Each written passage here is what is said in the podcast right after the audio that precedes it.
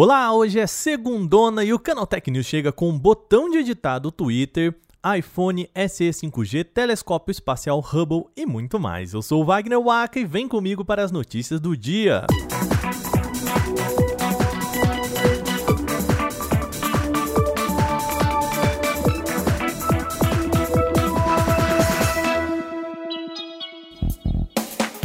gente começa o programa desta segunda-feira falando do Twitter. Um dos sonhos de muita gente que usa a rede social é poder editar o que foi publicado. Isso pode virar uma realidade em breve, mas com um porém. O diretor de produtos da plataforma, o Kai von Bankpur, sugeriu que a rede social estude implementar a função, mas somente para assinantes do Twitter Blue. O Twitter Blue, para quem não sabe, é o famoso Twitter pago, tá? O executivo publicou uma enquete no seu perfil pessoal perguntando se as pessoas assinariam uma versão do Twitter para poder editar um post durante ali alguns minutos depois da publicação na rede social. A votação terminou, olha lá, com 70% das pessoas dizendo que não, não assinariam só para isso.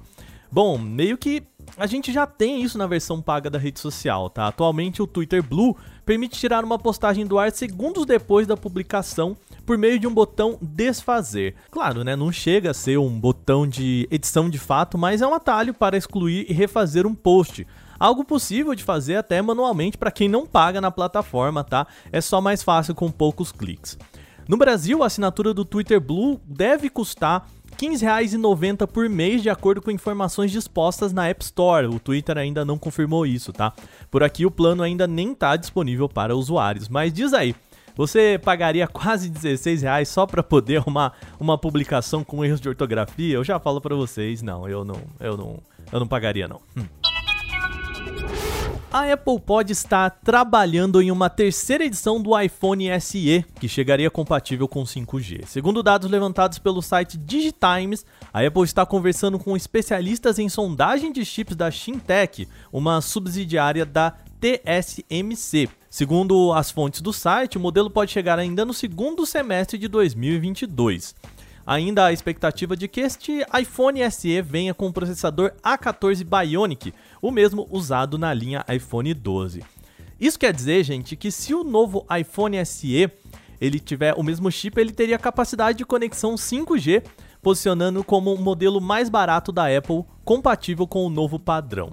Outros relatos das fontes ainda indicam que o dispositivo pode ser lançado com preço ainda menor, caindo dos 399 dólares para 299 dólares. Vamos, vamos torcer, né? Agora a gente traz uma notícia do espaço. O telescópio espacial Hubble voltou ativa depois de um susto daqueles. Em junho, ele apresentou uma falha no computador de carga útil isso fez com que suas observações fossem suspensas até a NASA bolar um jeito de contornar o problema mesmo à distância, já que, né, gente, não seria possível enviar uma equipe de astronautas para lá e fazer a troca do componente.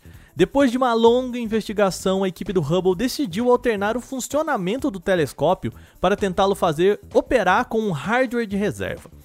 Muitos já estavam decretando a morte do nosso querido telescópio veterano, mas a boa notícia é que o procedimento foi um sucesso e o Rubão já retornou às suas observações científicas no último final de semana. Vale lembrar que o Hubble, lançado lá em abril de 1990, tem hardware produzido nos anos 80. E um último reparo presencial ele recebeu foi na década de 90. Com mais de 30 anos de funcionamento, é esperado que falhas do tipo aconteçam com cada vez mais frequência, mas a NASA segue firme e forte para não precisar aposentar este que é um dos observatórios espaciais mais importantes da nossa história. O WhatsApp quer facilitar chamadas de grupos no aplicativo. Por conta disso, ele deve permitir que uma pessoa entre em uma videoconferência a qualquer momento, mesmo se não foi possível atender a chamada no instante em que o telefone tocou. Hoje, se você está em uma ligação, chama uma pessoa e ela não atende, essa pessoa não consegue entrar na chamada depois. Para isso, ou ela precisa ser chamada novamente, ou é preciso encerrar a ligação e iniciar uma nova. Com o novo recurso, a pessoa pode entrar e sair da ligação quando quiser, assim como acontece com Zoom, Google Meets e outros aplicativos de videoconferência. A nova funcionalidade começa a ser liberada gradualmente a todos a partir de hoje e está disponível no aplicativo para celular. Se você ainda não recebeu, fica tranquilo, tenta atualizar aí o seu aplicativo que já já deve chegar para você.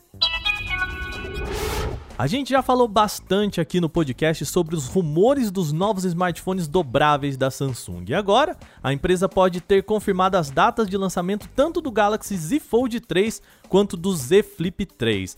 A empresa publicou um teaser em seu site na Rússia, mas retirou do ar em seguida, ou seja, pode ter sido apenas um erro, mas caso a publicação esteja correta, a gigante pode apresentar um evento em 11 de agosto, quando revelaria os dois aparelhos, mais um chamado Galaxy Unpacked.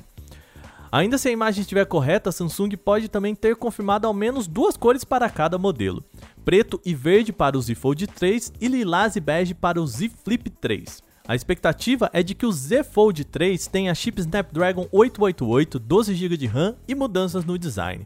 Já a novidade do Z Flip 3 seria a compatibilidade com a canetinha S Pen e também a câmera sobre tela. Lembrando que por enquanto a Samsung ainda não confirmou o evento, tá? Então a gente ainda precisa aguardar o calendário oficial da empresa para bater o martelo.